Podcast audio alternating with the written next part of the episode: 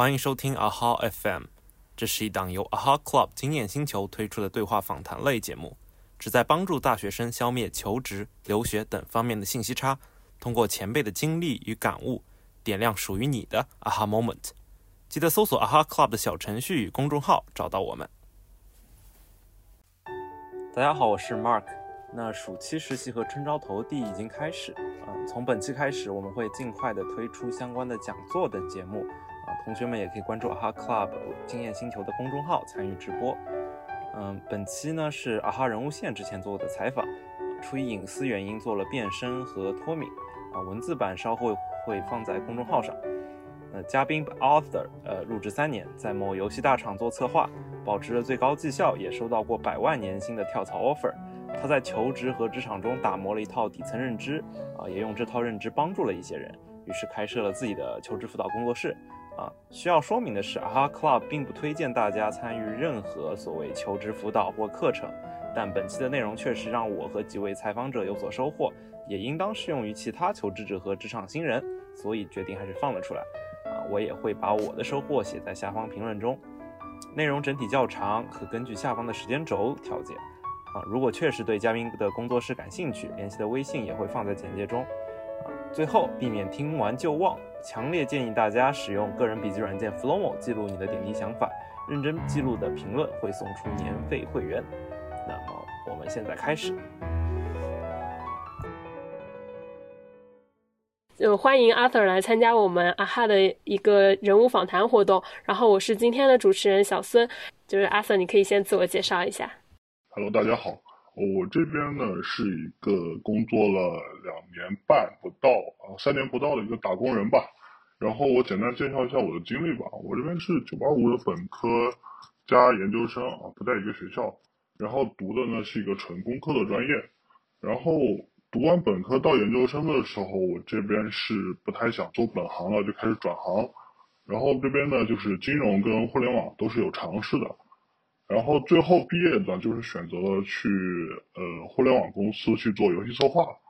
然后呢，毕业现在到现在差不多两年半嘛。然后两年的时候拿到了一个呃比较高的百万年薪的 offer。然后虽然最后没有去啊。这样我这边呢，主要的有个特点就是我的求职经历算比较丰富的，就是因为研究生期间有接近三年的时间都在一个求职的路上在打磨。然后呢，我对求职的面试，我觉得也有一些比较深度的总结。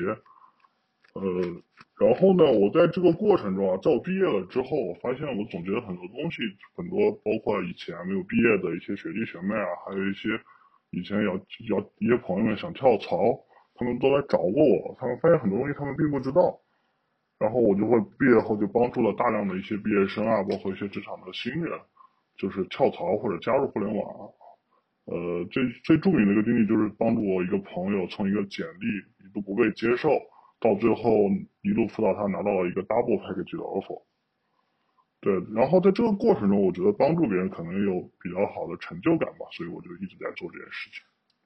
嗯，然后其实其实从 Arthur 的一个自我介绍里面，其实我能够感受到的，就是就像您刚才说所说的，就是你首先是一个有跨行业，就是。工作的一个经验，然后所以你的求职求职的一个呃求职的一个经历是比较丰富的。然后第二个是你本身在求职的过程中会对你的经验进行总结，所以你有自己的一套呃体系化的求职的一个经验在里面，对吧？然后第三个就是你把这个求职就是你自己总结出来的实际也好，你自己总结出来的经验也好，然后应用在了帮助别人去求职的这件事情上，对吧？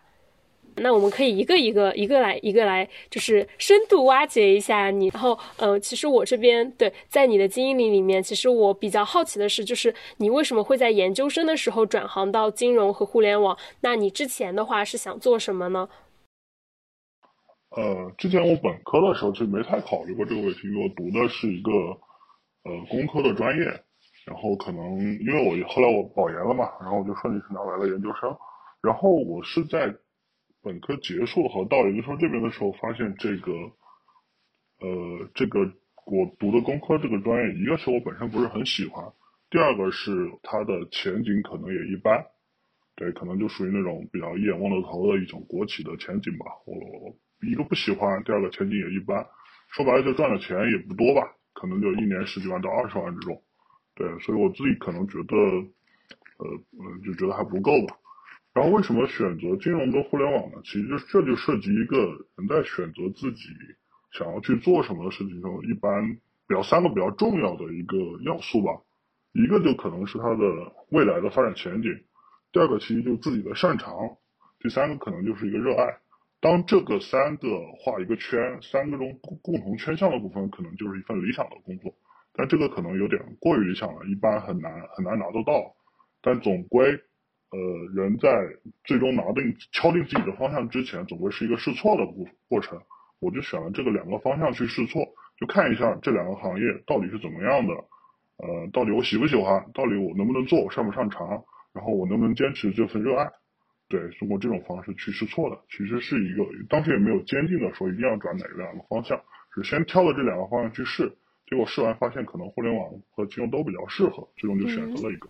明白。那你可以讲一下，就是呃，你在试错的这个过程中，就是说你为了转行，就是有做哪些事情吗？就是呃呃，就是你是怎么样通过工科的这个背景，然后转行到这个互联网和金融？好的，好的，了解。这个可能金融的那种困难和优势都比较明显吧。就先说金融好了。就是如果呃大家有这种方面的经验的话，其实就知道，其实金融这方面，工科转金融是有很大的正向，也有很大的负向的。一个就是金融这边，只要是涉及投资这一块的方向，基本上无论是一级市场还是二级市场的公司，像二级市场就是券商，一级市场就是 PE 的这些 VC 这些公司，都会有投一些工科方向的一些领域，就是看这些领域做这些领域的研究，那这些领域其实就。在这个在这种时候，我的专业背景就起到了很大的作用。当然，我的专业背景是不是不是那种最好的？最好的是医药，医药是这个门槛最高的专业，所以很多呃很多金融的行业方面的人要了很多医药专业的人啊。当然，这个是好的。那不好的就是说，我没有金融方面的背景，完全没有。那金融的人为什么要我呢？那这个就是最大的困难。那为了克服这个困难，其实这种困难在任何转行的时候都会都会发生的。我觉得是不可避免的，但是我们在遇到这种困难的时候，核心要注意，就是遇到一些困难，需要在战略上去藐视敌人，在战术上需要重视敌人。那再回归到我们，其实就是在心态上，我们要知道这些困难一定是可以克服的，不要为这些困难吓到，就不要说呃，或者说遇到一点挫折就觉得一定是这点困难阻碍自己。我我在实际过程中，我发现很多人都是这种心态，尤其是很多人就觉得。所以简历没过面试没过，可能是某方面的绝对劣势，或别人找对象的时候会觉得自己身高不够，反正就这些原因，就把自己束缚在那里。所以我觉得这个心态上一定要有这个概念，就是说我自己一定是 OK 的，一定要有自信。那在战术上，还是说在实际行动上需要弥补自己的不足。那那我为了弥补自己的不足，我是在研究生的期间，呃，利用的课余的时间去考了 CPA。对，去考了 CPA，拿了一点啊，其实也不需要全部考完。其实我当时是考了两门就去找工作了，就去找实习了。其实基本上简历就已经很顺利了。两份 CPA 的研一的时候拿到了两份 CPA 的成绩，去找实习的其实已经非常顺利了。当时基本上简历投过去，呃，中中的概率已经比较高了。后面就看面试了。我面试是发挥比较好的，就全部过了，然后就拿到了几份实习的经历。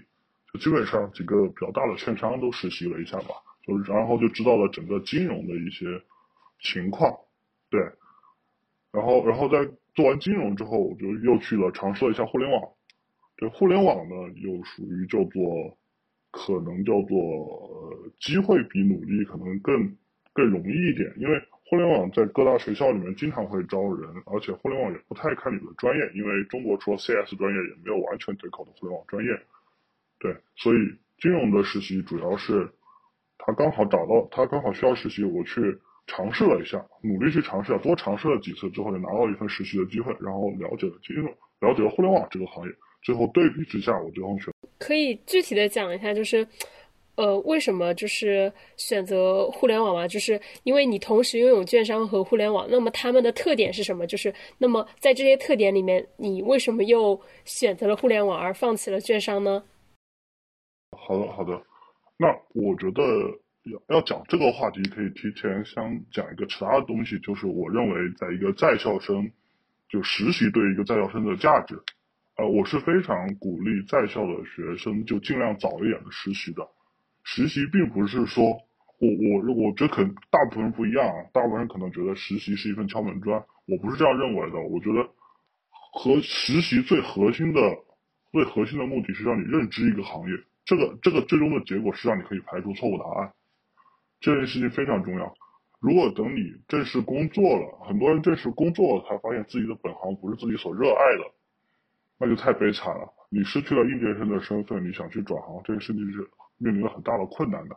但你在学生期间，你有很早的机会去实习，去实习的时候，你你大家对你的考核并并不会那么的严格，你有机会全面去了解一个行业，所以你有机会去很快的去认知一个行业，去排除错误答案。那我就是通过三份实习吧，哦，其实不止三份实习，我有 N 份实习，我是我说的是三类实习，我。在大四的时候，对本专业有一份实习，然后让我直接排除了本专业，不想干本专业了。然后金融跟互联网的实习，让我对金融跟互联网有了认知。我觉得细节上的认知，就可能这里就不叙说了。我觉得说一个最大的区别吧，就金融跟互联网本质上宏观上最大的区别就是两者对于信息差态度的不同。金融最大的特点就是在利用信息差，而互联网的本质是在抹平信息差。对，呃，对于这一点而言，我觉得，呃，所以金融金融的会强调什么？强调人脉，强调信息，强调你的资源。而互联而互联网强强调的什么？强调你的思考，你的宏观，你的逻辑。它它需要的是抹平信息差，创造价值。而金融是利用信息差创造价值。所以我在思考下面，觉得我可能，呃，也不说更适更更适合吧，我觉得我更善呃更喜欢互联网一点。啊，另外呢，我我最终定向的选择的是游戏策划这个岗位，是因为我本人比较喜欢打游戏，也非常擅长游戏，擅长对游戏进行思考，所以最终我选择互联网行业。嗯，你之前是有做过互联网的，就是什么岗位呢？就是就除了游戏策划，还有其他的岗位吗？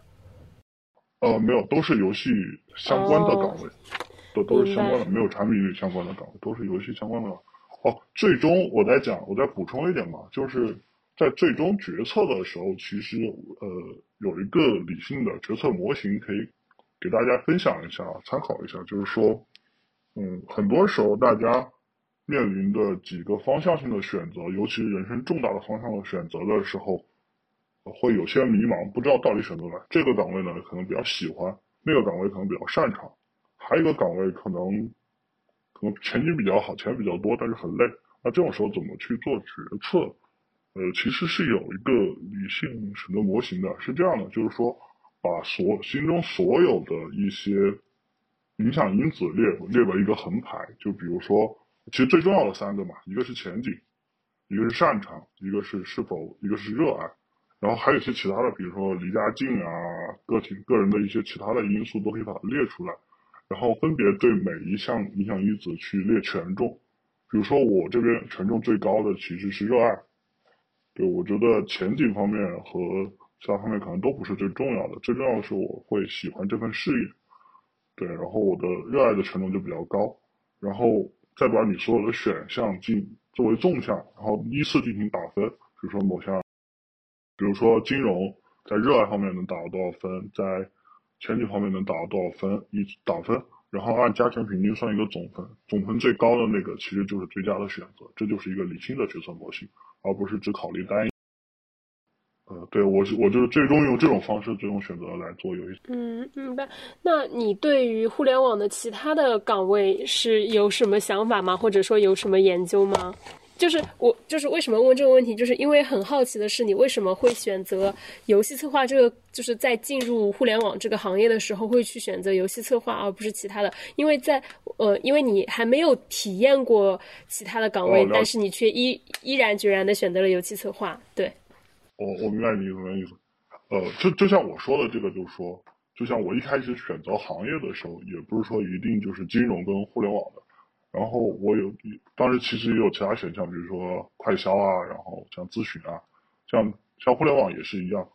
互联网只是说我在一开始去找实习的时候，当时还是一个小白吧，其实小白，然后对互联网一无所知。我当时本能的去寻找一些，在网上寻找更多的机会。其实像产，因为因为当时对互联网整个没有概念，我甚至不知道互联网的主要主要工种是那么四五个，我甚至不知道，我都不知道互联网是怎么构成的。其实很多在校生也有同样的疑问，他们甚至不知道互联网中哪有几个工种，甚至有些人觉得可能有技术才能进互联网，这个都是正常的。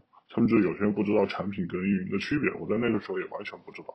我当时的通过的方式就是海投，尽量的去投，然后去投一些自己可能沾边的，因为因为因为简历里面没有什么没有跟互联网实习相关内容，那只能写一些热爱相关的东西，核心是跟游戏相关的。当时想的是游戏尝试一下，如果不行的话再尝试其他的。然后我就先尝试了游戏，然后发现游戏非常的，至少非常的喜欢吧。然后就没有去考虑其他的行业、其他的岗位了。当然，我在跳槽的时候考虑了产品，跳槽的考虑的是产品经理。但在那会儿的话，其实已经当时已经做了一个比较比较大的。其实，其实也就是说，其实你在做游戏策划，就是你把游戏策划作为互联网的第一份体验工作的时候，其实也是有一定的运气在里面的，对吧？因为你当时投了很多，然后最后对，就是就是想要都尝试，然后。然后游戏策划是你的第一个实习，然后遇到了之后就会觉得哎还挺不错的。那我比较好奇你在金融的实习里面做的是什么岗位呢？呃，我我可以先两个都聊一下。游戏策划这边，因为因为因为游戏行业这边，我第一个拿到的 offer 就是一个非常好的，比较头当年比较头部的上线的产品，对，让我整个感受到了一个非常好的氛围，让我觉得对游戏行业有非常好的一个。一个一个不错的一个印象吧，导致我最后就来到了这个行业。对，这当然是有运气成分的，每个人的实习可能都有一定的运气成分。然后这是我的互联网行业，然后金融行业其实就没那么顺利了。金融行业我其实总共是拿了三个实习。对，第一个实习可能做了做了一周，我自己就走了。我觉得这份实习不是很靠谱，也是一个前二十的证券公司吧。然后后两份实习都是前十的证券公司了，有一个还是新财当年的新财富的，呃，第二还是第一来着？对。然后当在在在那个组里面，其实就能感受到一些，嗯，怎么说呢？就可能不太适宜的东西吧。就是我前面说的比较宏观的东西，就是说金融其实是一个利用信息。对这件事情，我可能本人不太喜欢，所以最终就没有。没有选择金融作为一个最终的理想。明白。然后比较关心的是，就是呃，你呃，现在其实你已经不再做游戏策划了，对吧？哦，我还在做游戏策划。我毕业以后就一直在这边公司做游戏策划。就是你一边做 offer，我没有。嗯，就是你一边做游戏策划，然后一边又做这个就是求职辅导，对吧？那我问一下，就是呃，你因为因为你有提到一个，就是你其实放弃了一个百万年薪的机会，那么可以聊一下，就是这个具体的聊一下，这是一个什么样的情况吗？就是是这样的，就是说我这边是在工作就两年多一点，两年多一两个月的时候吧，有一个偶然的机会，呃，我看到了一个不同的方向，就是一个电商公司有一些游戏化的尝试。因为我以前在这块就有一些思考啊，包括我觉得很多行业都在做游戏化的尝试，游戏化可以帮助他们做大 GMV，其实就是做大 GMV，做好做大商业化。对，其实这个在直播行业看的比较明显，那具体就不细说了。那我会发现电商行业有这种尝试，我也想去试一下。对，然后我就去试了一下，那总体来说，最终的结果是非常不错的，拿到一个很高的 offer。那我觉得总结下来，我觉得为什么能拿到？我觉得有可能有三方面的原因吧。第一个是，就是在原来的岗位上，我还是做的不错的。我在公司这边是拿到最高的绩效的，涨薪也非常快。所以在本身我在公司就保持了一个比较高速的增长。第二是呢，就是对市场保持一个敏感，就是我会即便在这种情况下，我会保持对市场的关注。这样，那机缘巧合之下，我就看到了这个机会。第三，我就去投了，然后。第三个呢，就是我这边整体面试，呃，其实算发挥的比较好，因为当时我已经帮助过很多人去做过面试的总结了，然后这次自己去做，我会发现很多，就以前总结的很多点，我自己都能很都能都基本上都能用得上，呃整体面试发挥也比较好吧，最后让让那边的音乐面试官和最终的那边的呃一级主管都比较满意，所以整个就拿到一个比较。那其实呃，我总就是。看总结一下，就是你讲的这些原因嘛，然后看我讲的对不对。就是首先是整个行业本身的一个机会吧，刚好电商做游戏化，它会给一个很大的机会去做这件事情。第二件事情是你对于游戏本身会有比较深刻的认识，然后可以帮助你，呃，就是。就是在游戏这个领域，其实你有做，你有自己的专业的认识和见解，然后就是可以帮助你去做一个呃面试。然后第三是本身你有比较好的面试的技巧和经验，对吧？主要是这三个。呃，对的。但是第二点可能需要加一下，第二点就是说，就不光我可能在在在游戏策划这方面的经历比较丰富，第二个是我本身的 base 也增长的够快，这样的话。因为因为一个一个公司基本上 double 也是它的上限了，所以说至少我本身增长的 base 要需要增长的够快，这样的话才能，否则的话即便 double 也到不了百万嘛。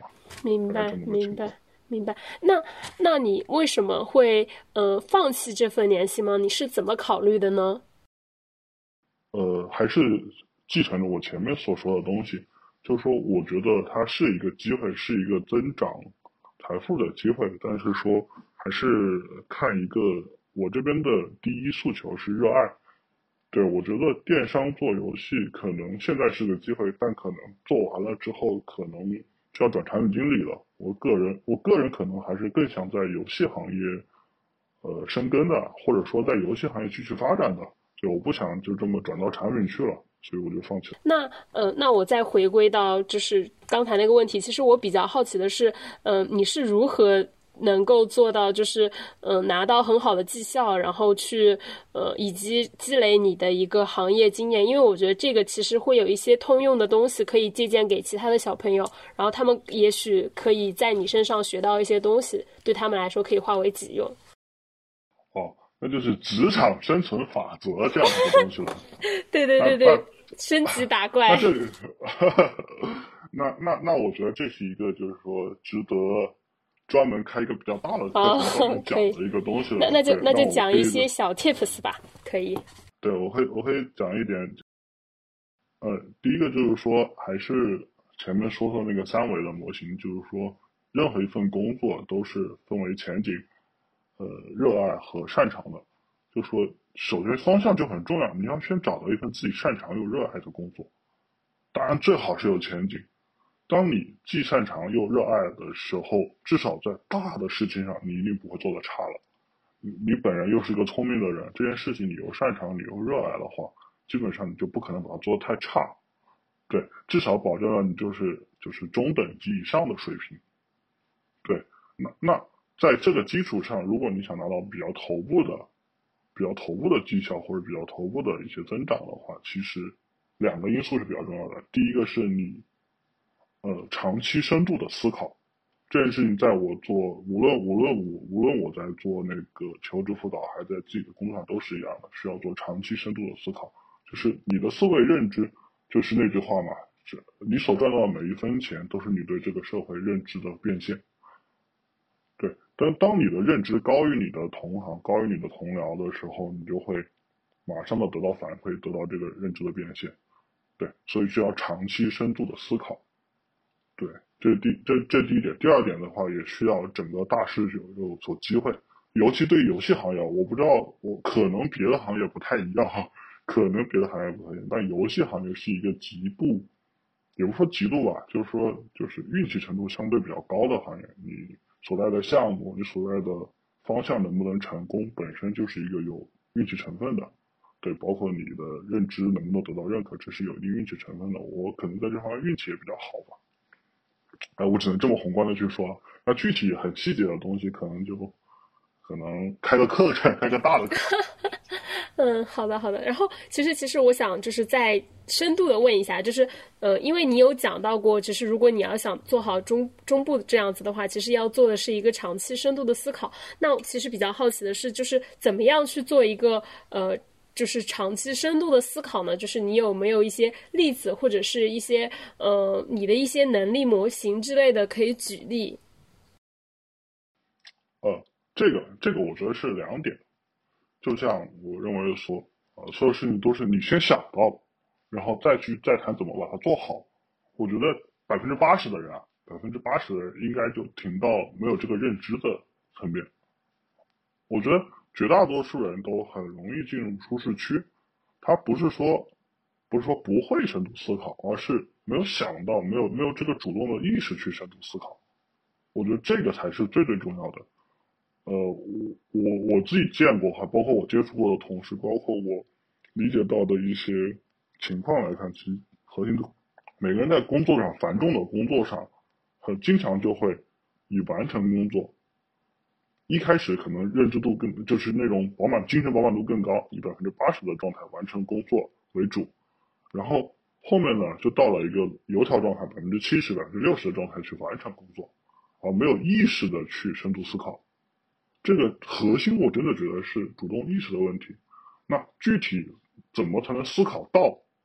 我觉得这个就可能不同的情况、不同的问题、不同的岗位进行具体的分析。我可以，我的工作游戏策划嘛，然后我，呃，简单来讲呢，就是这个游戏就是一个游戏里面去挖成长线、去挖坑，然后赚钱的一个策划。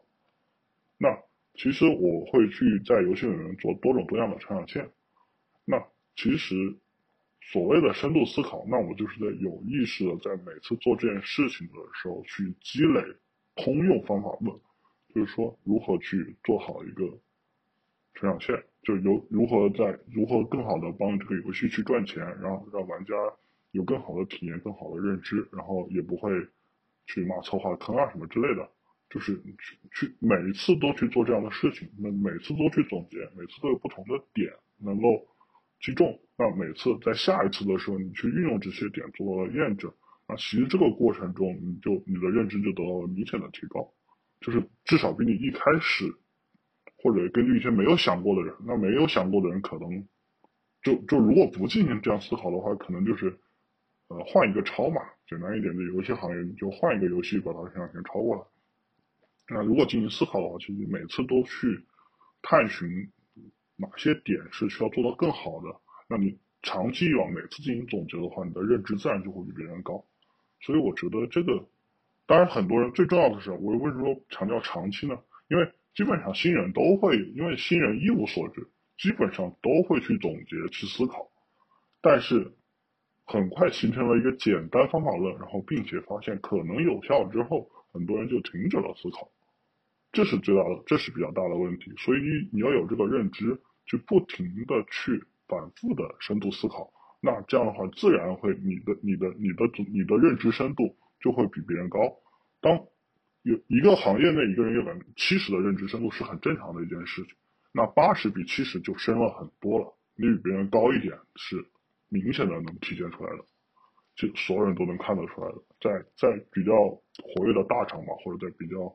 比较 top 的公司里边，你比别人强是一件非常明显。其实，呃，如果说到我自己的话，我对于深度思考理解，就是遇到事情的时候，多问自己几个为什么，就是，呃，把。所有的目的就往上再推一层，然后了解到它为什么。就比如说拿游戏，呃，就是我对游戏策划不是特别了解嘛。那如果我举的话，可能就是说，呃，就是这个数值为什么是这么设定呢？那这个设定背后肯定还有更深层次的原因，然后一步一步的去挖它。然后这是我对于呃深度思考的一个理解。然后你这边的深度深度思考可能会更偏向于不是具体的操作步骤，而是说你的整一个。更像是一种价值观上的深度思考。对的，对的。其实你说的是一种方法，就是去挖某个点，去挖某个点最终的一个理解的一个方法。这这确实是一个方法。我我这边可能更多指的是强调的是。这个理念的重要性，很多人还有一个就是因为因为你现在其实有专门在做呃求职辅导嘛，那我其实就比较好奇你现在就是呃一些求职的经验，因为你你说你自己有自己的一个求职经验的体系，那你可以稍微介绍一下吗？嗯，可以的。然后我想一下怎么讲啊，其实这样的就是说，还是承袭我前面的一个思路。就是我自己这边是这样的，就是群面嘛，可能也比较也比较一般吧。然后到我这边单面试结果是很不错的，我单面的通过率是百分之一百，就从来没有挂过。然后然后这边总场数我已经不记得了，可能几十场吧，就五十场左右。对，大概这样一个这样一个这样一个数据，当然数据也不一定能代表什么，但是我这边可以讲一下我对整个一个至少一个单面的一个理解和思考吧。呃，有几有两个比较重要的一个框架的点，就是我认为基本上大家对于面试的理解，从底层认知上就是错误的，这一点会导致各种各样的问题，只是说。某些人由于经验丰富，或有些人通过一些比较比较多维度的学习，会弥补掉这些问题，但并没有本质上认知清楚这些问题。我觉得两个比较大的框架，第一个框架是永远知道面试是一场双向选择的过程。呃，这是第一点，就是即使别人在考察你，你也是在筛选面试官的，就从头到尾都要有这个理念在这里面。这一点有什么好处呢？就是两点好处。第一点是，可以让你的心态足够的好，足够的自信。你自信，别人才会信你。对，这是第一点，就是你得要记住，一定是一个双向筛选的过程。当然，这一点在校招的时候可能不太用得上，但在社招的时候是非常非常明显的。校招的时候，由于你里面一些小厂啊，里面的如果是超级大厂的一些比较，比如说腾讯的那个。呃，腾讯的那个叫什么？全球招十来个人的那个叫什么？哦，我忘记了。就是啊，产品的管培生。那这样的话，你去筛选它，对腾讯的产培，你去筛选它，其实意义已经不是很大了。对，但是一些小厂呢，可能这个意义还有。但是在社招过程中，这个是非常重要的。你一定要去表现出你是在考察面试官，这样面试官才会有压力，对他才会表现得更好，他会去寻求你的认同。这是一件非常重要的事，这是第一点。面试一定是一场双向选择的过程，一定不要把自己树立在舔狗的心态上，这样是没有未来的。这是第一点。第二点是，求职的核心从来不是向别人展示你有什么，别人根本不 care 你有什么，而是要搞清楚别人需要什么，而且然后在了解别人需要的基础上，把自己能力中别人需要的那部分完美的展现出来。别人不需要的那部分是不需要展现的，这是这也是一个非常重要的点，就是很多人思考别人面试中的问题的方式，在于找自己有什么，然后看了面经就会觉得别人答得好，把别人那部分讲的好的东西拿过来回答，其实这都是不对的，就是你有什么，别人根本不 care，就别人有问题，比如说举个最简单的例子，别人问你有女朋友吗？别人根本不 care 你有没有女朋友，别人想问的根本不是这个问题，你要搞清楚别人需要的是什么，然后在别人需要的基础上去回答这个问题。当然，这个问题我会直接讲一下，这个问题基本上问的是稳定性，别人需要的是你来并且稳定的来这里。那如果假设对方公司是在北京，你要么可以直接说自己没有女朋友，也可以说，你也可以说我女朋友就在北京，女朋友就是北京人，我们都打算结婚了。你具体有没有女朋友根本不关键，当然这个有点，就有一点，呃，就是那个，如果你是一个非常诚实的人的话，那那就尽量这样这样回答可能有点不太好。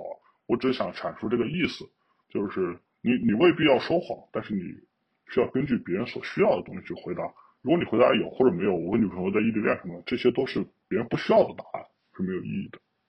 我觉得面试中核心这两个点吧，做好这两个点，那。首先有这两个点的认知，然后具体怎么去做好这两个点呢？那就是在整个过程中是有非常多的细节和点的。那第一第一个点就是双向选择，这个我就不谈了吧，因为这个点可能更多的是心态建设，更多的是你要去呃做好做好对别人的筛选，然后做好前期的一些努力，包括做好对最后问问题的时候，你要表现出自己的自信和强势，需要需要。需要展现出自己的筛选力。那第二个点是比较明显的，就是框架这个思维框架的转换。你要搞清楚别人需要什么。那那这个就需要两个点，第一个就是你怎么知道别人需要什么？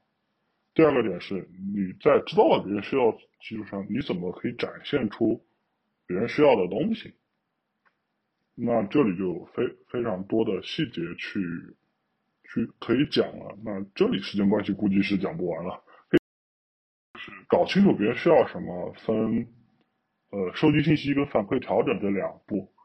收集信息又分前期收集跟现场收集，那反馈调整又跟又分成了你现场的对方观察对方的一些对你的回答是否有兴趣做及时调整，又分为了还有一种方式就是你主动性的进行试探，这些都是去搞清楚别人想要什么的。然后下一步就是就是你如何把自己展现展就如何把别人想要的部分完美的展现出来了。这第一步就是说如何如何。表现如何用表达表述让自己显得很呃很强吧，可以这么说，显得自己牛逼。说白了就是如何用表达说明自己牛逼。有些人可能经历了一些很不错的经历，我这个在别人改帮别人改那改那个呃改那个简历的时候显示的可可能更明显一点，就是他一股脑把自己做的事情全写出来了，就是但是没有完全没有让别人感觉到自己很牛逼。这种其实可以学一个方式，就是 STAR 的表述法。这个无论在简历跟表述跟那个最终去面试的都很有用。就是比如说，别人问，比如说典型的保洁八大问啊，可能很多人都刷过，但大家可能并不知道保洁八大问最后的表述是一个什么样的逻辑。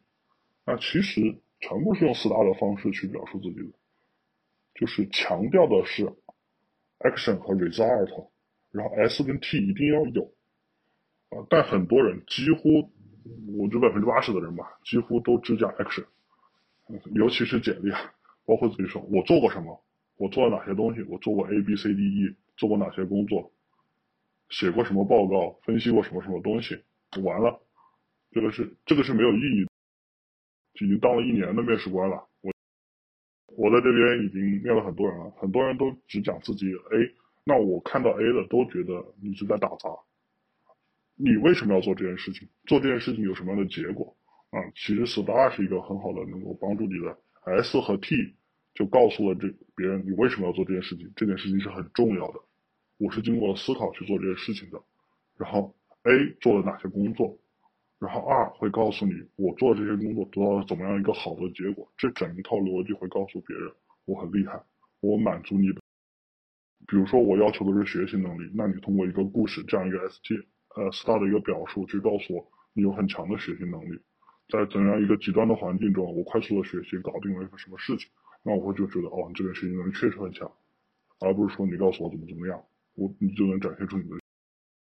对，所以这个是，所以我再总结一下，第二个思维框架就是通过一定的方式搞清楚别人需要什么，然后在了解别人的需求的基础上，把自己的能力完美的展现出来。这两个点都是有非常多的点，感觉 STAR 法则这个东西好像在，呃，这个在描述展示自己的一些情况的情时候，其实还是比较实用的。这个感觉很多人都会建议你用这种方式去做陈述和表达。那么，其实，嗯，就是从你这个。呃，对，就是你自己的一个呃，我从你的表达上面可以知道的，就是你自己对于呃单面的一个深度思考和经验的话，就是主要就是一去挖掘别人需要什么，第二是怎么样更好的展现你自己，让别人知道你确实呃是他们想要的，对吧？那其实我有一个比较好奇的，就是，呃，因为你说面试是一个双向选择的一个呃过程嘛，那呃，其实你有在说的是怎么样去呃让团队来选择你？那如何去通过面试这个环节来了解这个团队是不是你想要的呢？呃，这个比较简单，就是首先啊，这个在校招的过程中，基本上只有在后期，对。但在但在社招，然后是是这样的，就是说前面其实由于时间关系，还有一些框架，我其实并没有讲。其实，在你得知别人需要什么的时候，是有一个大致的分类的。就整个面试的过程中是分两个环节的，第一个叫吸引力环节，第二个叫可得性环节。就什么意思呢？就是第一个环节，你需要向对方展示你的吸引力，就是我牛逼，我胜任这份工作。我说的简单一点啊，我说简单就是我牛逼，我能胜任这份工作。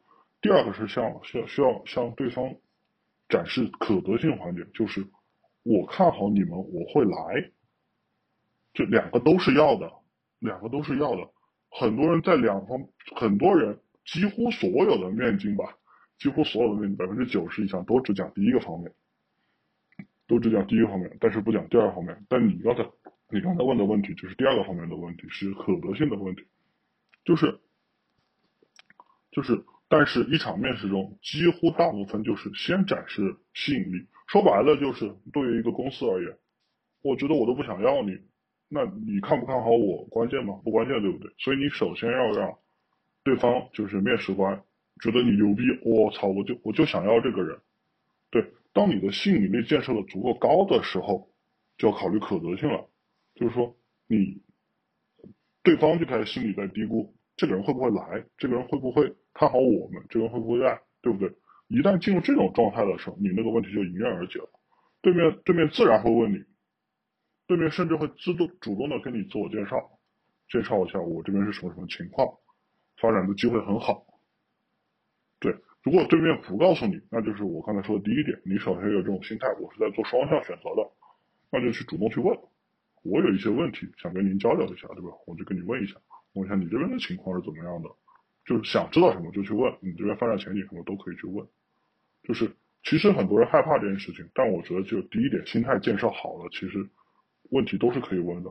我我都会直接问别人，你们这边未来增长怎么样，会得到什么样的资源，我都会去问的，这些都是没有问题的。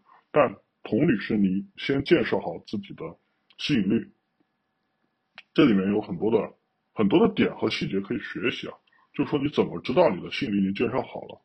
其实我有一次面试比较明显，就是我面了五分钟的时候，那个已经开始给我介绍薪资了，那个已经开始给我介绍一下我们的薪资结构是怎么样了，我就知道这边已经 OK 了。我后面就跟他全部在聊可得性的层面的东西了。其实你在问他，你在问他你们怎么样了解对面的情况，就是在给予对面可得性。能能理解这个意思吗？其实。对面，你你你在问他对面的情况的时候，对面就会觉得，哎，这个人对我这里感兴趣，就是就是在你在一个展现对他们的兴趣，就是在赋予可得性的过程，这个部分是给予可得性的。那这个过程一定要在吸引力足够高的情况下，呃，对的，其实就是这样的，就是框从框架到思路到到最后。我大概是明白，其实我觉得，因为感就是你你所说的，其实我自己我自己最近在也在准备秋招，所以你说的这些，其实我感觉可以，就是可以结合我自己的经验来把这些放进去。因为当我发现我跟面试官聊得很好的时候，我的面试官就会从我自己想做什么，然后和他们的业务相结合，那其实就是他在主动的让我去展示可得性，对吧？就是他会说。他们做的业务是我感兴趣的，那其实就是双方的给一个双方双向选择的一个机会，类似于这种的。是的，是的。然后我再多说一句，是这样的，就是说，在这种情况下，其实你应该明白的是，你的吸引力已经足够高了，因为对面在主动的求匹配了，对吧？对面已经在说你这边到我这里可以做做什么呀？我们这边有哪些方向可以匹配你的匹配你的经历啊，对吧？对面主动跟你分享这种东西。其实你就可以明白，你的吸引力已经足够高了，这种时候你就可以做决策了。就我为什么说大家没有面临去讲可得性呢？那这样是这样这样这样不大概率不会有损失，但是有有有小概率会有损失。损失的是什么呢？损失的是你，就我帮别人是要帮别人拿到最大数额的这个 offer。就比如说，如果你如果你吸引力做的足够好，能保证你拿到 offer。但你只有吸引力跟可能性全部做好，才能帮你拿到 SP。对，当你当你在吸引力建设的足够高，别人对你很感兴趣的情况下，你也展现了对他们，那他们就会觉得哦，还可以，他也挺愿意来的，给个正。但你但是你需要把你拿捏住一个拿捏到了一个度，呃，你给他展现了很高的很高的吸引力，但你展现的可能性也就。正常的那个数，并没有到他们觉得他们吃定你的那个数，他们肯定肯定需要通过不同更重的筹码去拿到你更多的可得性。那这种时候，你的谈心机的空间会大很多。嗯，明白。就是抽象。我我知道，这是一个双向博弈嘛，就是你的吸引力一定要保证够高，但是可得性的话，它是一个正负向都有的，它是一个要需要去取中间值的一个东西。就是如果不够低，就是低的话，就会产生负向作用。过高的话，它也会产生一个负向作用。只有你把把握好度，它才会产生一个正向的作用，类似于这样的一个意思，对吧？对，就是说，是这样的，就是说，吸引力吸引力一定是足够越高越好，这个没得说，所以你要一定要展现自己牛逼。然后可得性是，如果过低了，公司觉得你不会来，这个也会把你拒了。这个在小公司很常见的，这个 在社交时候也很常见的，非常常见的。就公司觉得你不会来，或者来的不稳定，都会把你拒了。对，然后但是你这个可能性给的足够高呢，你的谈薪资的空间就不大了。别人觉得你没地方去，就想来这儿，你跟 HR 谈薪资的空间就不够大了。所以可得性要保持在一个中间值，这样的话，别人需要用用更高的 offer 去砸你的可得性。就像你打德扑一样，你如果提早暴露了自己的底牌，别人就不会暴露了你的牌比对面强很多，别人会直接弃牌，就不会去，你就打不到价值。德扑上叫 value，你就打不到价值。就是你的可得性如果操作失误的话，你是达不到你想要的 offer 的数额的。当然，这是高端进阶技巧了。一般人应该还在只考虑怎么明白，感觉求职还是比较，嗯，至少对于我来说吧，其实我我我跟你就可能有一点点去就是差别的地方，就是我的群面的表现会比单面的表现要来的好一点，对，所以对于我来说，我的单面就是灾难，就是我很难去，就是无论是你所说的吸引力环节和可得性环节，我感觉我都没有。嗯，把握的很好。那么对于这样子的话，其实你们会提供的一些帮助呢，主要是从哪几方面来做的呢？就是全程吧，基本上就是从认知啊，然后到最终的，从最高层的一个，也不是说最高层吧，从最底层的认知，到最上面的一些各种情况的一些处理，到最后可能就是我我只谈我只谈一些我们会提供的服务啊。就是底层的认知，其实我已经讲了一部分了，当然没有讲完。就是我会帮你建设这个底层的认知，你首先要学会这套底层认知去思考这个问题，但一开始会遭遇很多的挫折，因为你的经历一次思维方式的转变，然后从这个思维方式开始去面临不同的问题的时候，我们怎么去处理？有案例去，我们去教你怎么处理。比如说我这边举个例子吧，就所有面基上都会讲到一个问题，就是你为什么要？我觉得这个问题应该没有人比我们认知更更好了。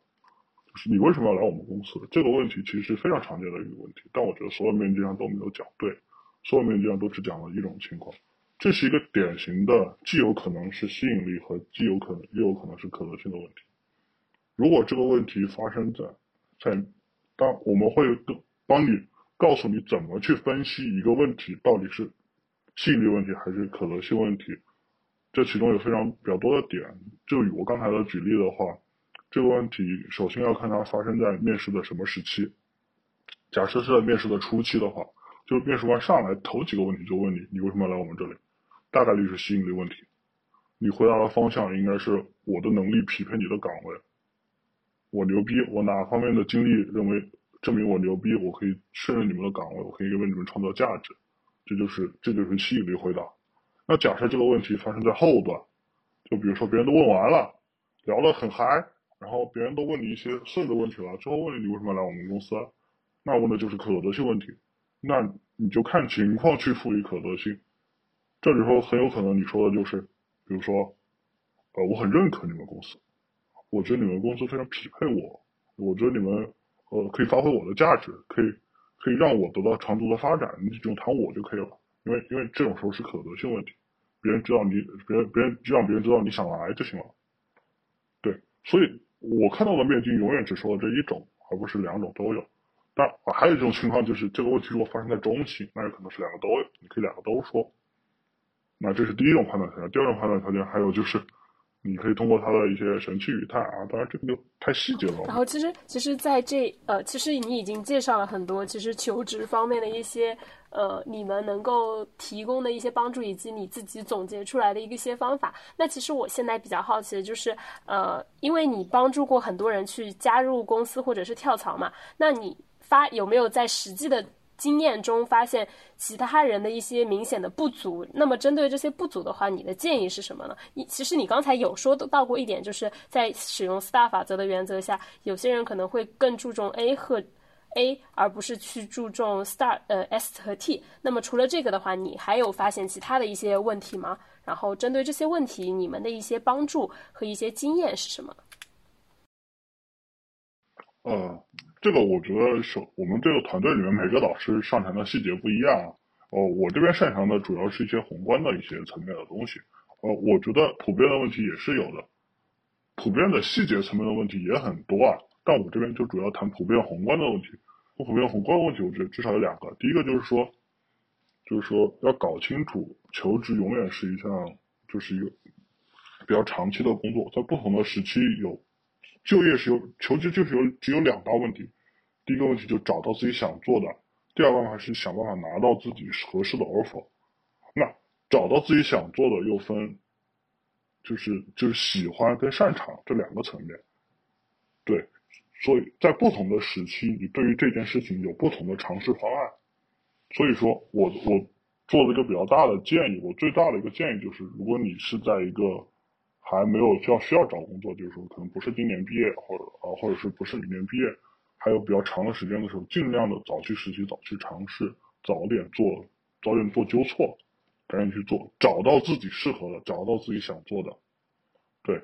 然后，如果你是在马上就要就业了，甚至包括明年马上就要，马上呢要秋招了，那你就赶紧去聊，赶紧去了解，赶紧去就是找这个行业内的一些熟悉的人去，赶紧去了解这个行业。就核心就是赶紧要找到自己想做的。把这件事情先确定了，不要等真正去工作了，后果很惨重。你你真的工作了之后想转行，那失去了毕业生的身份，真的太难了，真的太难。对，然后第二件事才是想办法拿到合适的 offer。那这件事情前面已经聊的比较多了，我觉得核心的问题可能是，呃，我觉得最最核心的问题就是底层的认知不够，就不知道不知道求职这件事情上，就是。还没有上升到道这个层面，主要还是在术这个层面在纠结，在纠结。就比如说这个答案，啊，今天答的不好，这个面试官，这个面试官不满意，这个面试官好像不太满意我这份答案。然后这个问题的答案，我又去更新一下我的资料，我的资料库里面这个答案的资料又更新了一下。其实这件事情是不好的，很多人这个习惯。我告诉你，按照我的框架，第一个框架里面，如果你有的时候你的答案不好，有可能是这个面试官水平不够。这个是真实的，很容易发生的。我我经常会看到很多水平并没有那么好的面试官，其实他没有眼光。对，所以我觉得更大的问题是一个底层的认知。我这边主要觉得是一个底层认知的问题。解我我我从来都觉得解决了底层认知，人是够聪明的，大家都是够聪明的，会是会可以在很多层面做的非常。其实你你刚才有讲到过一个答题的框架，然后指的是什么？是整场面试的一个问题的推进吗？还是你的一个单个问题的一个思路的呃框架？呃，其实就是我刚才前面提的框架，就整个你在面试过程中，呃，你首先认知整个面试过程是分为吸引力阶段跟可行性阶段的，然后你所有的问题的分析框架永远是。分析这个问题，它背后在问什么？他想要什么？然后这个问题怎么去分析呢？又分为可得性跟吸引力。你看到底是哪个问题？那怎么去分析？下面又再往下细分。对，是有一套整一套整一套。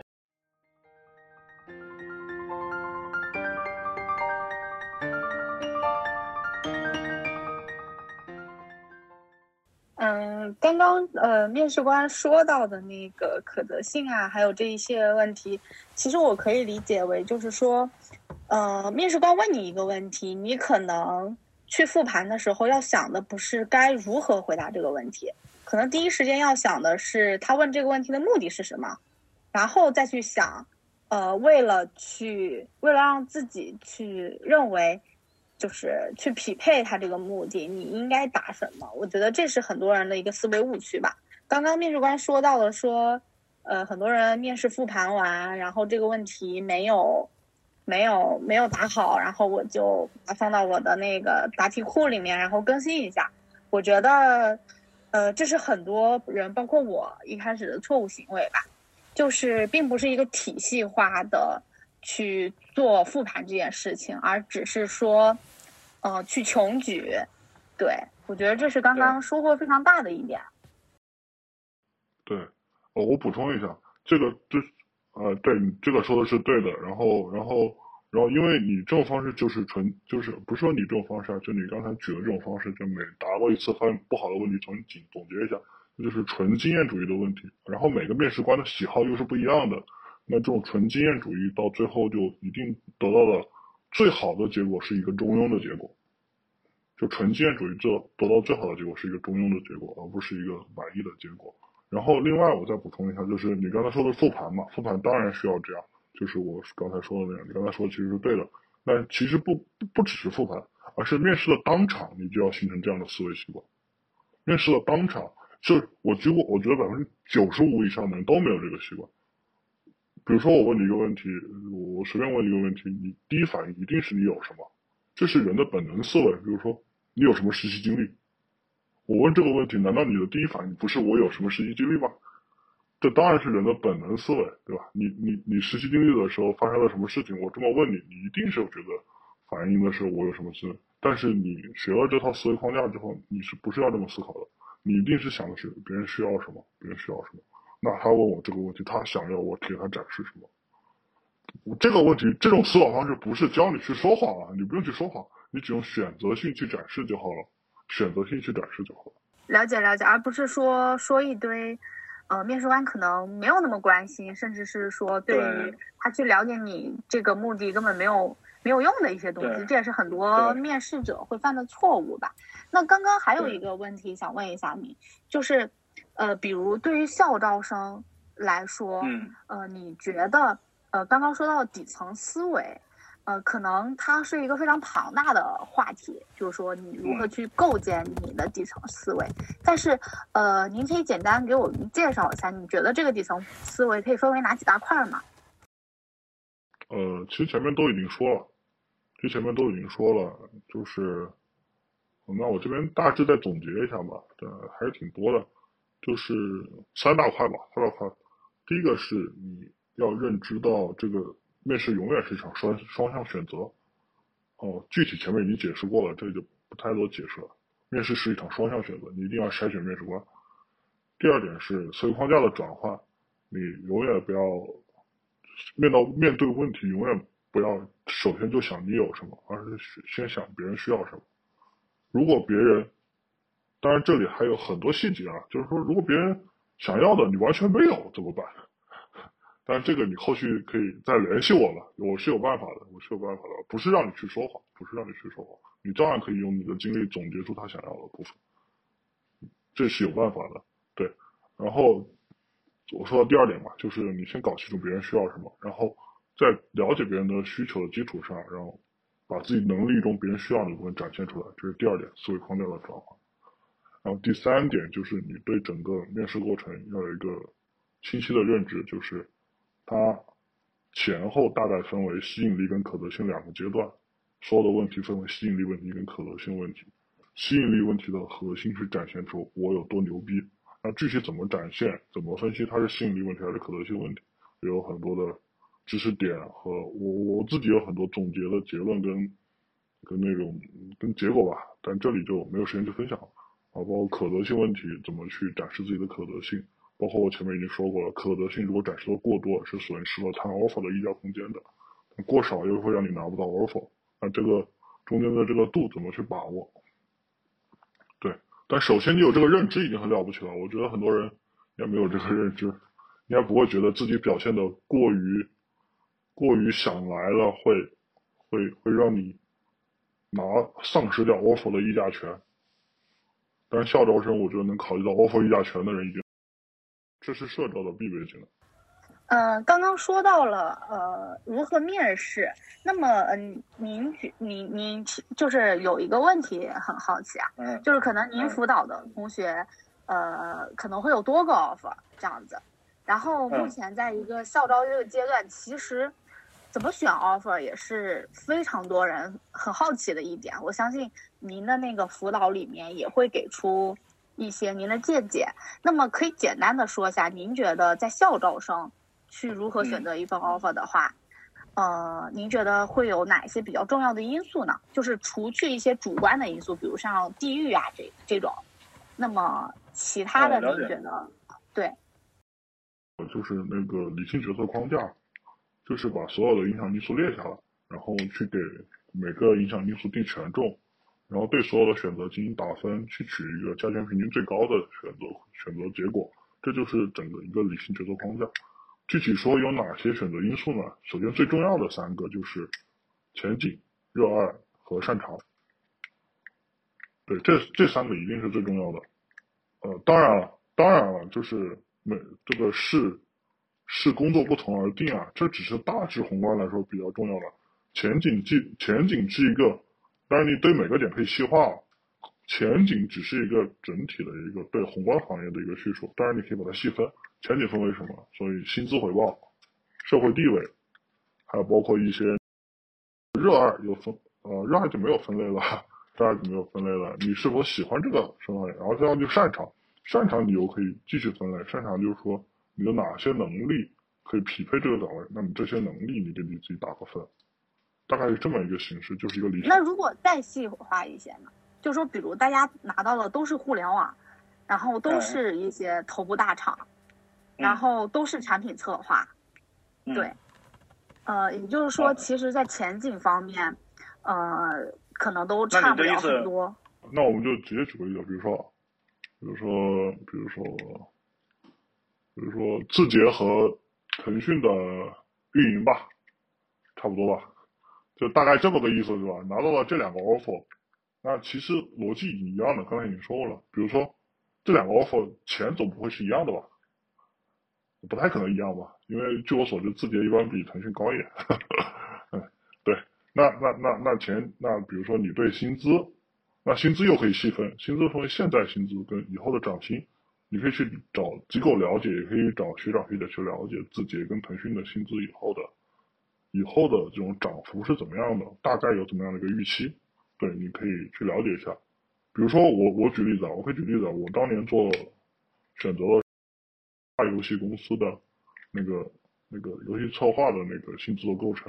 大游戏公司三年内不涨薪，对，那虽然即便起薪它比较高，那它的它的那个薪资的增幅，就是对你整个的你整个在薪资前景这一块，它的分数就一定比你原来低了。那再结合你。对薪资这一块的权重有多高？这项的分数的区别就已经做出来了。那薪资，然后包括别的，比如说前景，那这个行业，那这个公司是否处于上升趋势？那这个这个公司这个岗位是不是处于它的核心岗位，对吧？你这个岗位在它的业务里面是不是核心业务，对吧？这些都是可以判断出来的，你都可以打个分的，对吧？就是这总归不可能完全一样嘛，没就是。一定没有完全一样的，在抖音跟在微信也能定出一个分数的高低出来，这两个是两个公司的王牌产品，也能定出一个高下出来。对，看你看你看你认为什么东西更重要。比如说做运营而言，一定是抖音的运营比微信的运营更有价值，因为抖音是个内容产品，微信是一个平台产品，是产品经理更有。对的对的，所以以此类推啊，你的横向的每一项你都可以对每个做出区别来，那就是这就是一个理性的决策框架。但实际上，哦，我再说一点，这这个分打出来之后，只这个分只能对绝对差别的东西做出判断。比如说，你打出来第一是九十分，第二是七十分，那你应该是能做出判断的。那假设两个是八十一和八十二分啊，那其实意义就不大了。你还是要根据你核心的心中想要的 follow your heart 吧，就你心中想要的那个去判定。了解了，也就是总结下来，就是说，呃，首先可以通过刚刚所说的那个模型去进行打分，呃，如果是分数相差相差非常大的，其实就很好的可以做出决断。那么如果分数相差差不多，其实并没有一个绝对的好坏，那么就看个人来说更看重的是什么，然后去选择就好了。是的，是的，前提是前提是你足够的了解啊，所以我为什么强调实习的重要性？足够的了解，所以说可能想更多维度的了解一下，就是可能之前我们一直是在聊的关于面试啊、求职一些经验方面的，然后想问一下学长，是一八年毕业的是吗？OK，呃，就是就是可能可能可能就是当下和当时呢可能会有一些市场上的不太情不太一样的情况，比如说您之前是一直在做金融实习，然后再转到这个互联网的实习。那可能现现在的这样的一个市场行情的话，呃，就整体会比较比较卷嘛，就是岗位比较少，然后可能日常实习的这个竞争的程度也比较的激烈。那么我们可能很多同学在之前一直做了某一个行业的实习，但现在想换一个赛道，那这样的话中间做一个切换，您觉得有什么一些建议呢？就可能切换没有太多匹配的点，然后导致就不不是很顺利。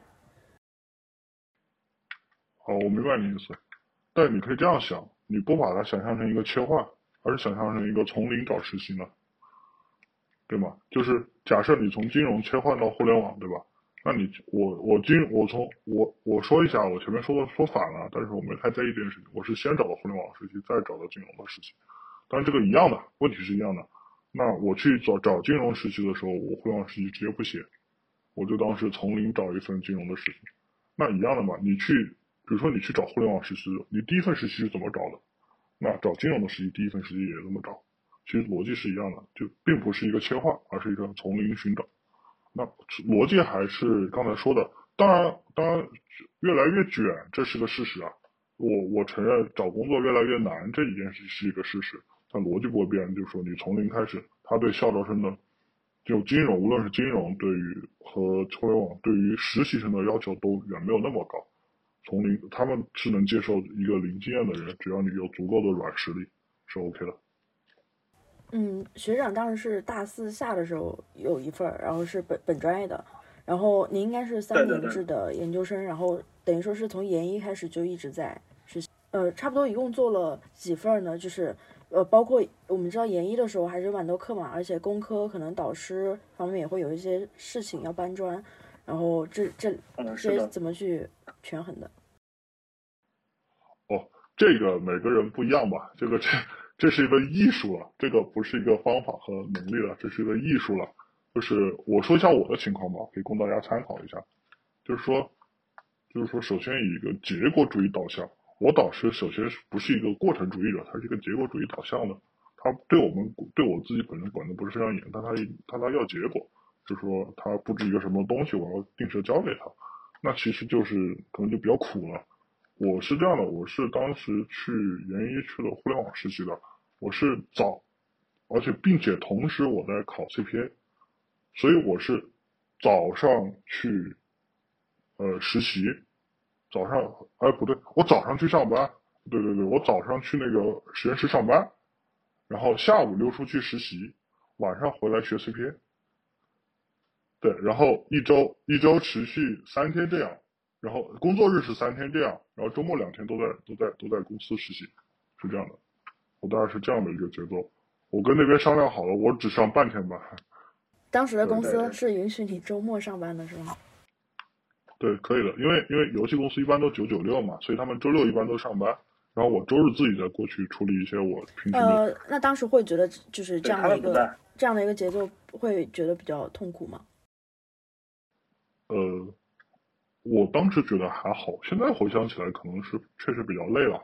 但我当时觉得，因为我觉得可能这是为了未来做打算吧。然后当时所做的东西也比较新奇嘛，然后也没做过，啊，处于一个高速发展期。我个人我自己是一个对成长又比较，就是追求一个高速成长的人，所以我自己觉得当时觉得还好。然后我自己不觉得，我不觉得学习是一件很痛苦的事情，所以我觉得学 CPA 也还好。就我我整体还好，但你现在让我再去这样搞，可能就可能又是呃对，呃心心态跟年龄不太一样了。当时可能觉得还好。呃，了解，那就是工作之后的整整体的一个节奏呢？就是因为互联网也好，就是这或者是专注到游戏赛道也好，可能工作节奏都很快，九九六。然后，嗯，一般情况下，就是下班之后还会再去做一些工作上的这个事情吗？呃，那我不会，我我完全切割的，我我这个是我在刚开始工作的时候我就笃定的要做这件事情，就是我下班之后完全跟工作切割掉。我这边主观主观上不会去思考任何跟工作相关的事情，如果要思考就去公司思考，然后客观上我会屏蔽掉几乎所有的那种可以联系到我的那些，比如企业微信啊这些东西。就是从最开始的最最开始工作的时候，就是分得很清楚。对对对，分得很清楚。我我我觉得人永远是从先从认知上，再从结果上，才能你才能主导你。说大了说，你才能主导你的人生吧。如果你没有这样一个认知的话，你就是一个被动的，就是说，有可能别人找你你就去工作了，那别人不找你，你你就切割开了。那我一定是先从认知上去，我觉得一定要切割，人才有生活。所以我就几乎彻底切割掉了，除非有很急的事情，别人打电话找我，我才会去。因为游戏嘛，线上出现了一些紧急的问题，没办法。嗯，因为学长前面提到说，就是深度思考。那一般情况下，我们在可能在工作的过程中，整体的工作节奏比较快，然后可能在开会啊，各种和其他的部门去沟通。那怎么在这个其中去找出这个时间来留给自己呢？哦，我了解。啊，这个同样是一门艺术了，这个同样是一门艺术了。就是每个行业跟每个岗位，包括每个每个项目组，可能都不太一样。那我谈一下我的方法吧，就是说。首先，我觉得这事情很重要，一定要留够时间。那，哦，那我谈一个，就是同样是谈一个方法论吧。就是我以前在母校上过一个管理学比较大师的一个课，就他讲过人怎么去做一件事情，就非常宏观。人怎么去做一件事情，我觉得他讲的非常有道理。就是人，有人分析所有的事情都分为五步，所有的事情，就你连上街出去买个菜都，你都形成这样一个分析五步。第一件事情，这事情要不要做？第二件事情，这件事情谁来做？第三个是这件事情，呃，这个事情什么时间做？第四个是这件事情的重要紧急程度。第五件事才是这件事情怎么做。当当然，在第一件分析这事要不要做的时候，就需要知道，就清晰的了解这件事情了。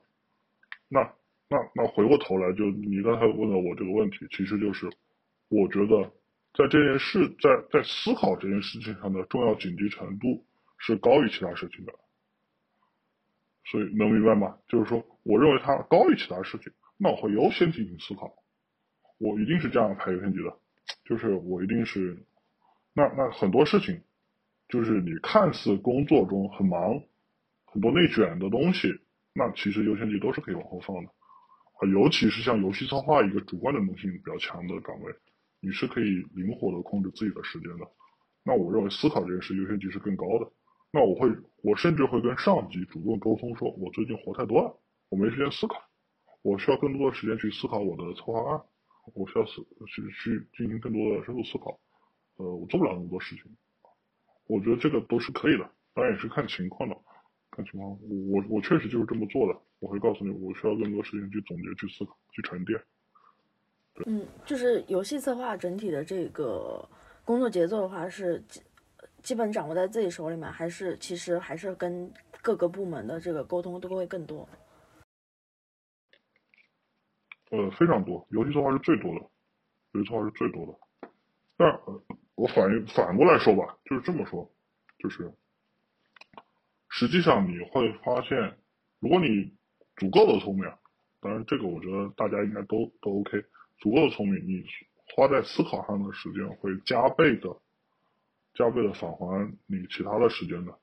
举个例子，就是说，假设你去写一份一个一个系统的策划案，你思考的时间足够多，那你就极大的减少了后续出现沟通、返工，包括测试出现问题的一些修改的时间。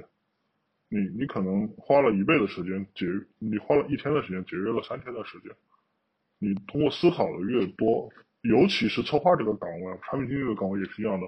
你思考的越多，你你后面一些所谓的你说的那些，像沟通啊、交流的时间就会越少，就是这样一个正向的循环就形成了。你通过思考去节约了后面的时间。如果你不这样的话，而是通过去反复的沟通、反复协调的话，你可能你你会更加忙碌。对，可能这样表述你可能更更清楚。OK。但是，哦，我我这边的一个疑问可能是，呃，因为工作中你肯定要跟很多同事沟通，包括整个项目我们都要对齐，那这个时候就涉及到一个自己的时间要和别人的时间相互做一个协调和妥协。那么在协调和妥协当中，会不会存在说可能就没有办法给自己留到足够的时间呢？哦，我觉得这个看岗位不同吧，我不否认有这种可能性啊，就有些岗位可能。比如说，可能有些岗位可能非常非常多的协调沟通的事情，可能它的核心工作就是协调沟通。那策划并不是这样的，策划的核心是一个需求的发起方，就类似于产品经理是一个需求的发起方。那我必须要发起了需求之后，才会有后续的沟通的环节。那我这边一定是先行把这边东西想得非常清楚，后续的沟通就会很顺利。那这在这个过程中，确实会有会有说，就是说你的，就是会有一些临时的问题啊，可能会需要更多的去对齐啊，去沟通啊，去开会啊。这个是正常的。在这个过程中，如果你觉得我我同样的还是回到上一个方法，就是我觉得这都叫紧急的事情，但它重要程度没有思考高。当重要跟紧急冲突的时候，是优先优先重要的。当否则你永远在做紧急的事情。当重要跟紧急冲突是优先重要的，就是说重要不紧急和紧急不重要是优先重要不紧急的，否则你永远都做紧急的事情。互联网一定一定有紧急的事情，很多，我每天都有很多紧急的事情。那这些事情可能可以放一放，照样可以放一放，就是重要的事情先做。就是说，如果比如说涉及到跟其他的，那如果你一直保持一个跟别人交流沟通上没有时间自己思考的话，那可能就需要你去把压力传递给你的上级了。我你我觉得你有可能在工作，所以我这么跟你说，你可能需要传递压力给上级，这是向上管理的一种方式。向上管理并不一定是一个贬。我非常同意刚刚嘉宾说到这个问题，就是说很多时候对于呃对于他人来说这是一个紧急的事情，但是其实对于自己来说它并不重要，所以呃从自己的发展来说，其实更需要去做一些对自己来说重要的事情，而不是对于他人来说需要你马上去做的事情。所以这也涉及到呃，我觉得刚刚嘉宾应该还有说到一点就是。其实也和时间管理相关吧。那那想问一下，呃，嘉宾，就是您在实力时间管理上有什么？哦，针对产品产就是策划或者是说产品经理这样的岗位，呃，像这种又需要个人思考，然后又有非常多，呃，要沟通协调、要开会啊等等，呃，这些事情揉杂在一起，您觉得有什么时间管理方面的一些？呃，tips 就是可以分享一下吗？呃，可以啊，就是我这边的大力的是那个一个管理大师吧，学到了一点，就是几个点吧。第一个点就我前面已经说过了，就是任何事情都都需要经过五步思考，那这样的话就可以把事情的优先级排出来，包括这件事情要不要你做，你是不是要分给其他人做，这都排得出来，你就可以把这个事情全列出来了。然后列完之后，就是一个时间管理的问题。时间管理包括项目管理的核心就是要做规划，这就是最核心的东西，就是要做规划。你需要有一张自己的排期表。呃，如果大家需要的话，我可以分享一下啊，当然也不太合适。就是我可以把内容透明给大家分享一下，我自己是有张自己的排期表的，自己每天要做什么，可以回回头发给大家看一下，就是这个透明一下吧。然后有自己一张排期表。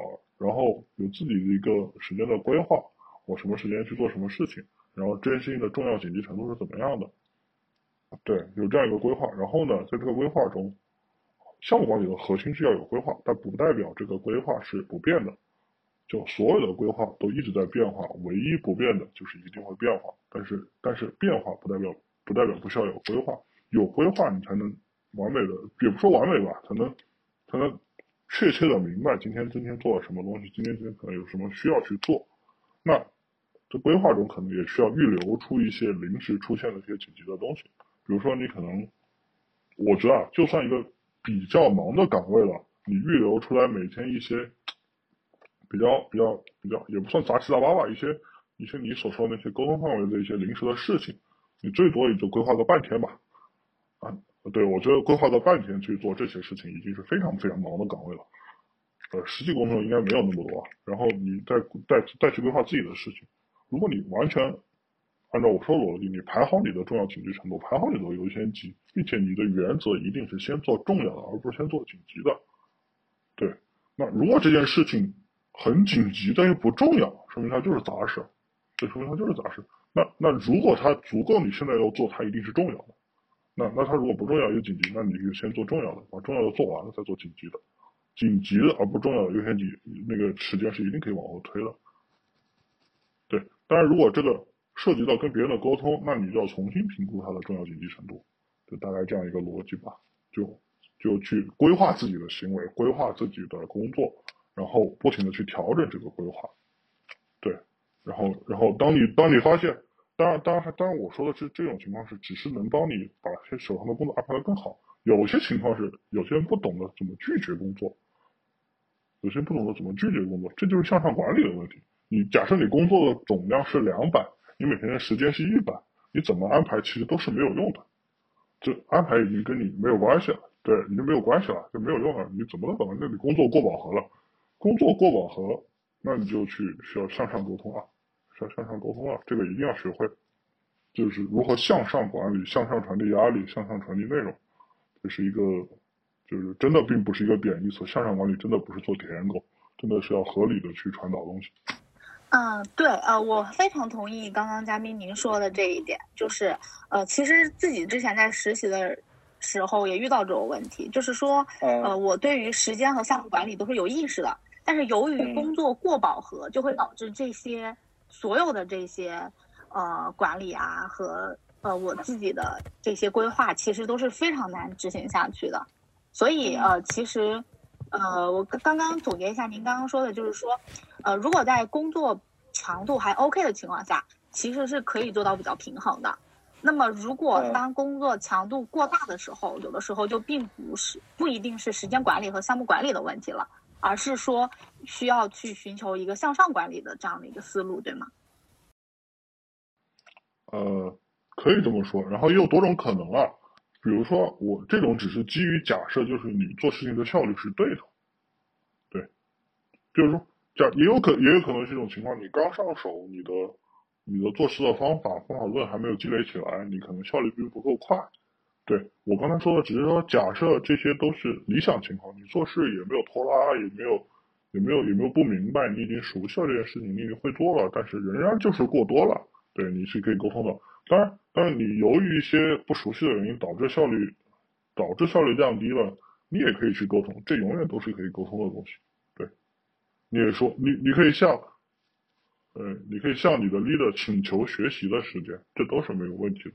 我觉得一个合理的 leader 不会拒绝一个人的成长。了解，所以呃，向上沟通，您您有什么心得吗？这个就是我觉得我有心得也没有用，因为每个人的 leader 是不一样的风格，有的 leader 还会 PUA，对吧？对，这个也没有价值。核心的说，核对核心的理念还是说，就是说大家的目标是一致的。你你成年人的世界嘛，还是谈利益的，大家目标是一致的。你你还是说，就你跟他沟通的时候，还是说基于一个把整个把整个项目做得更好的一个态度去沟通嘛？这是我的态度啊。就比如说，我觉得，比如说，给我时间去思考这件事，一定是对整个项目组有利的。我不会站在我的角度说对我有利，那有屁用？别人才不关心对你有没有利啊！别人只关心对对项目组有没有利。我觉得站在这个角度吧，可能这个比较有用一点。了解，也就是说，呃，你的你你向上沟通的出发点一定是以呃大家的共同利益。去说服他人，而不是说，呃，虽然你可能内心是为了自己的利益，但是也需要寻求一些，呃，共同利益，然后再去跟呃 leader 更好的沟通，对吗？对，因为事物永远是多面性的嘛，就是说这件事情既对我有利，也对项目有利，那沟通的时候我会选择性的说对项目有利的部分，对，就类似于我前面说的前面思维框架的转变，面试的过程中。你要了解别人的诉求，然后选择性的讲你的东西中别人需要的那部分，就不需要讲你你你你有的别人不 care 的那部分，对吧？你说你说我我觉得我成长之后我找工作跳槽更方便，那我没必要去跟他讲这件事情，讲了别人还不开心，何必呢？嗯，是的，是的，其实呃这个也和产品的工作是同样的思路吧，就是同理心的问题，就是如何去察觉别人的需求，对对对，以及说别人的目的。然后再去选择性的去，呃，去展示一展示和沟通自己的这些部分。哦，这样我再强调一下，这个过程中一定要正能量啊。这个你也可以做的很坏的，你也可以搞得很坏的，但是我就觉得你还是要正能量一点去对待这种事情，就是正能量的去认知这件事情吧，这一定是一个正向的事情，会更好的促成合作，达成效率的，而不是去把自己当成一个就是怎么说呢？啊，对，明白这。嗯，了解了解，就是说你你的出发点还是是是是好的，而不是说会有一些其他的嗯不太好的出发点，对吗？嗯，了解了对对对了解了。哦，我我这边还有还有几个问题刚刚没有提完，呃，就是哦哦学长是做游戏策划，也是因为对游戏比较感兴趣嘛，所以可以问一下学长打了多少年游戏嘛？然后主要是打哪几款游戏？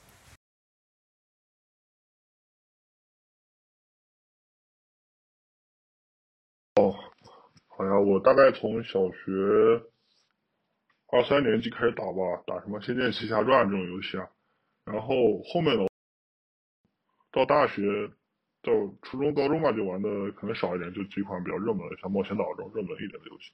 然后后面到大学就开始百花齐放了，就什么游戏都玩了，什么各种单机啊，各种这种大型啊，那种 RPG 啊，像剑灵啊，然后各种单机游戏啊都玩嘛。然后后面到手游时代的时候，基本上就是热门的手游都会玩一玩，就游戏经历还是比较丰富的。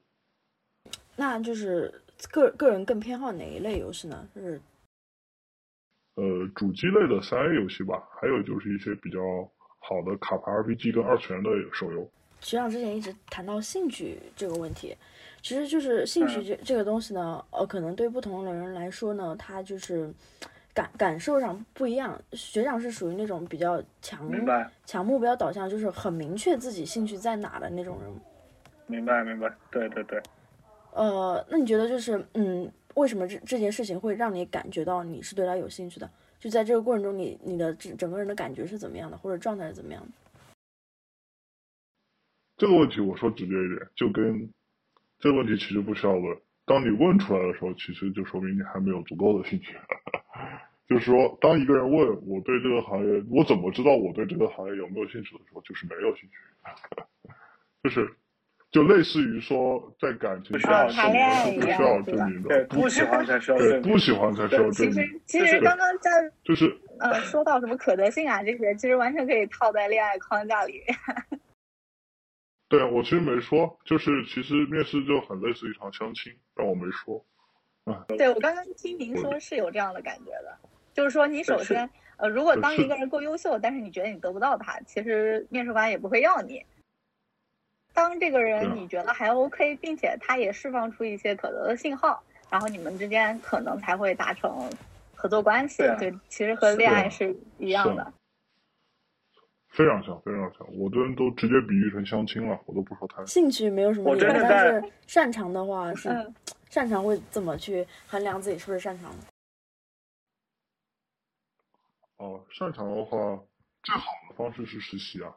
但如果你不实习的话，也可以，就是说，你可以去一些 JD 上去找他要的软实力。对，你要的软实力，就实力分为硬实力跟软实力，这个在我的框架里面也有，这没有展开讲。就是你你可以去找你的软实力是否对应。比如说别人要学习能力，那你大致应该知道自己学习能力怎么样吧？这个应该知道吧？就比如说自己，呃，我说直白一点，自己当然这个可以剪掉啊，自己学历一般，考证也没考过，你就大致知道自己学习能力不怎么样了，这你也就明白了，对不对？别人如果要的非常强的学习能力，那你就可能知道自己可能不太行了。然后，但是呢，比如说你发现自己，啊、自己学历也比较好，然后考什么也比较快，然后呢，别人给你说一个新的东西，马上就可以认知到了，然后你的学习能力就明显比较强嘛。然后有些行业，比如说沟通能力，有金融行业需要你有很强的沟通能力。那你这个人是外向的还是内向的？你自己适不适合？因为大概还是知道的吧，就是对不对？就别人就是你适不适合去快速的跟别人建立朋友关系，快速的感染别人，快速的去让别人就交个朋友，让别人信服你，就快速的让别人认可你。那这个能力就很明显的还是可以知道的，还是可以知道的。对，这这是是软实力判断法，软实力判断法。如果你自己不知道的话，也可以找身边的朋友啊，包括一些看人比较准的人啊，去帮你做判断，这都这都可以做。那就是擅长这这一块的话，可能会存在一个问题，觉存在一个情况，就是说，嗯、你在做这个行业的时候，由于最开始对它不太熟悉，呃，受到了一定的打击。学长就是这、嗯包括之前整个职业经历下来，有过一些打击吗？这种你说，我觉得说没有应该是假话吧，就应该大家都多少会有一点吧。我觉得这个大是大家多少都会有一点。那这个就是，呃，这个问题啊，就是说两方面。第一方面就是我前面说的，就是，就永远要有一个积极的心态，就是什么呢？就战略上要，战略上要忽视敌人，就是一定要有自信。就别问这个自信的来源是什么，一定要有自信。呃，就是说我已经已经经历了这么久了，我他妈的已经考上了这么牛逼的大学，对吧？然后找了辛苦找了那么多工作，我我这个人一定是牛逼的。就说目前会有些挫折，这个是战战略上一定要有自信，心态上一定要要好。然后战术上呢，是要仔细的去审慎的去观察。就就是我说的，就是长期的总结嘛。你你事情总归有做的不好的时候。做不好的时候，就需要去总结到底是什么原因出。就像你刚才前面一位同学说的，多问自己为什么，呃，这个东西为什么做的不好？那为什么为什么这个做的不好？一直去问为什么，就是一直问到一个最宏观的，问到结果可能是美国大选啊。我真的问到一个问题，问到最后是美国大选，真的真的，呃，这个就不跟你们 就就扯了。就是有一个问题问到最后，结果真的是美国大选，就是可以一直问自己为什么？那那你去探寻自己。为什么没把事情做好的时候，也可以一直去问自己为什么？看到底是客观的原因还是主观的原因？那客观的原因，那客观的条件去想办法调整客观条件。如果是主观的原因，那你就是看看自己的主观哪里还不够，这不够是不是能改正？如果是主观极其底层的原因，这个底层原因没办法改正。举个例子，我五音就是不全，就是做不了音乐，啊，这个就别勉强了，就赶紧换吧。呃，这个我说实话，这个。这个非常底层的东西，真的没有办法。你比如说，你对音乐、对颜色有没有天赋这件事情，真的没办法，真的没有。没天赋就是没天赋，对吧？那那如果不是的话，是一些可以去成长的能力的话，比如说你的一些经验相关的东西，你通过这次的失败可以注意的东西，那都是可以总结，下次可以做得更好。那你一定会进入一个正向反馈通道，就是你做一次总结一次啊，总结一次，下次做的会更好，你一定会。受到别人的鼓励和表扬，你进入一个正向反馈通道，你的事业就会越来越顺利。对，这样一个逻辑，就是心态上要自信，要要一个好的心态，就事情上要认真的去对待，就把它认真的分析到底是什么原因，然后努力的去改进。这个分析的过程本来就是一个深度思考的过程。嗯，那就是实际上觉得环境的合适跟自身的合适哪一个更重要？就是我可能举一个我自身的例子吧，就是。呃，我不是非常非常想进体制内，因为我觉得我不太适合那个环境。之前包括在本科的时候做过老呃辅导员的那种驻管，所以待过那种呃办公室，我觉得那个环境我非常非常不喜欢。呃，但是我好像觉得我还挺适合辅导员这个岗位的。然后环境之下，我可能更喜欢互联网这样比较年年轻化、节奏高效一点的这种环境。所以说这两这两者之间怎么去做一个取舍？呃，这个问题前面已经说过了，就是你做理性决策的时候，不是有两个选项吗？一个叫喜欢，一个叫擅长。这两项你分别按权重打分就可以了，对吧？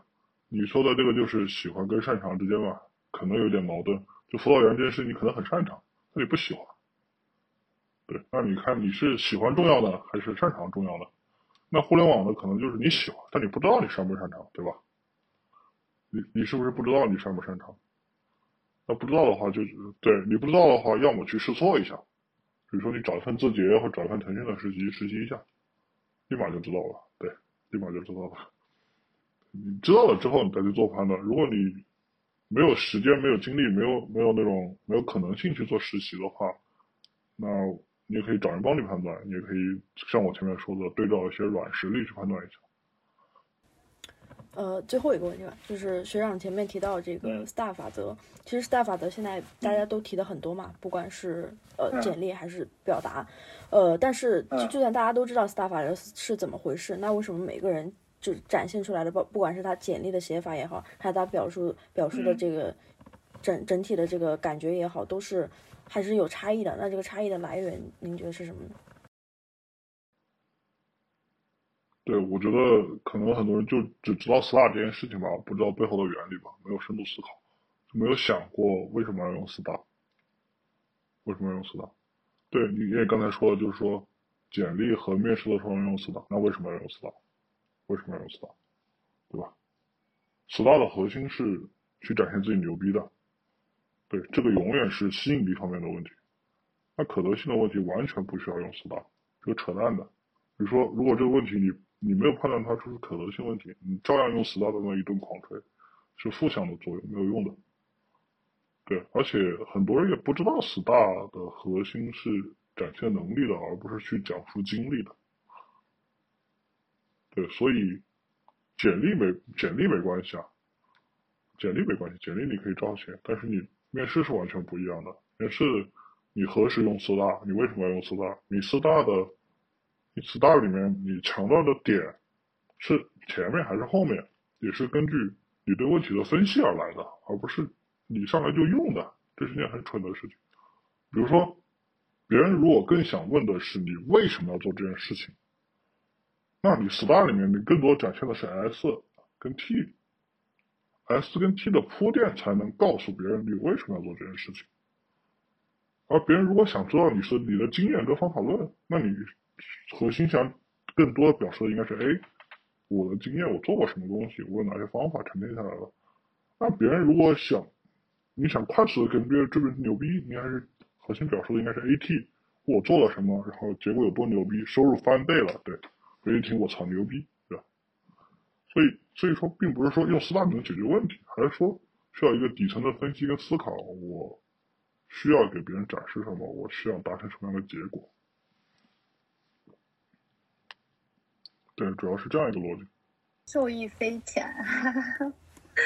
就是这个词，star 可能这个词已经被别人说烂了。但是，其实之前一直，哦，对这个理解还是非常浅显的，浅显的就觉得，呃，这是一个讲师性的框架，但其实没有说每一个场景应该去重点展示的是什么。对，非常感谢嘉宾。哦，不客气，不客气。我们讲了一个半小时了，预计啊一个小时四十分钟了，我们预计是半个小时了。说明您您的沉淀还是非常深的，就是也非常的能聊。那我们今天就聊到这里了，那再见。哎，好，拜拜。好，拜拜，再见。拜拜。